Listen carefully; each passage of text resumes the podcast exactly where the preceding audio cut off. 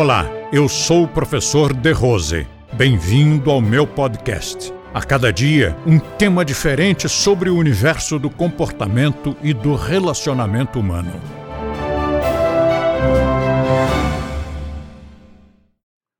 A reeducação comportamental é uma coisa que é extremamente fácil para algumas pessoas e incompreensivelmente difícil para outras pessoas.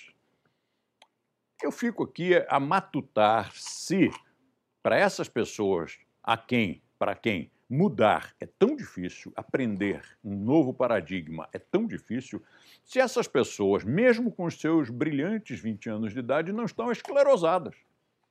Porque não é possível você dizer, olha, eu tenho esta proposta aqui, isto é tão mais legal, vamos mudar o comportamento, vamos variar um pouco, né? Vamos agir de uma outra maneira mais interessante, que produza melhores resultados.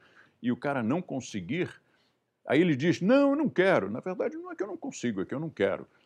Eu tinha um amigo que nós estávamos cavalgando e quando paramos para descer do cavalo, ele caiu do cavalo. E os outros desceram, desapiaram e, e foram lá e disseram: E aí, você se machucou, caiu do cavalo, né? Eles: Não, não, cada um desce como quer.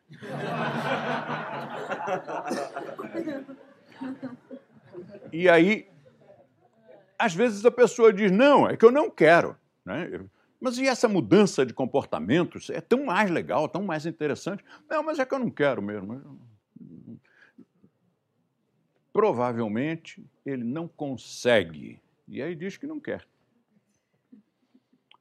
E ainda tem o outro que diz: Mas eu estou fazendo, né? eu estou mudando. E você olha do lado de fora, quem olha do lado de fora, tipo, esse cara não mudou nada. Ele continua exatamente o mesmo. Ele continua errando nas mesmas coisas, ele continua com o mesmo comportamento. Mas ele diz que está fazendo. Então, é, ou ele está iludido, ou ele está iludindo. O importante é que nós façamos um exame de consciência e consultemos os nossos amigos. Quem é? Para mudar comportamento, primeiro é foco, prioridade, decisão. Segundo, são as técnicas que ajudam muito. Só que as técnicas, na verdade, elas só vão funcionar se houver a decisão, se houver a prioridade. Caso contrário, você faz um pranayama maravilhoso, hiperventila, hiperoxigena seus neurônios, está tudo ótimo para você promover uma modificação comportamental, uma modificação de reflexos, de valores, de paradigmas, mas você não quer. Então, não adianta que a técnica facilite se você não quer mudar. Então, o mais importante ainda é a vontade de mudar. Os exercícios, as técnicas, elas são ferramentas, elas são alavancas.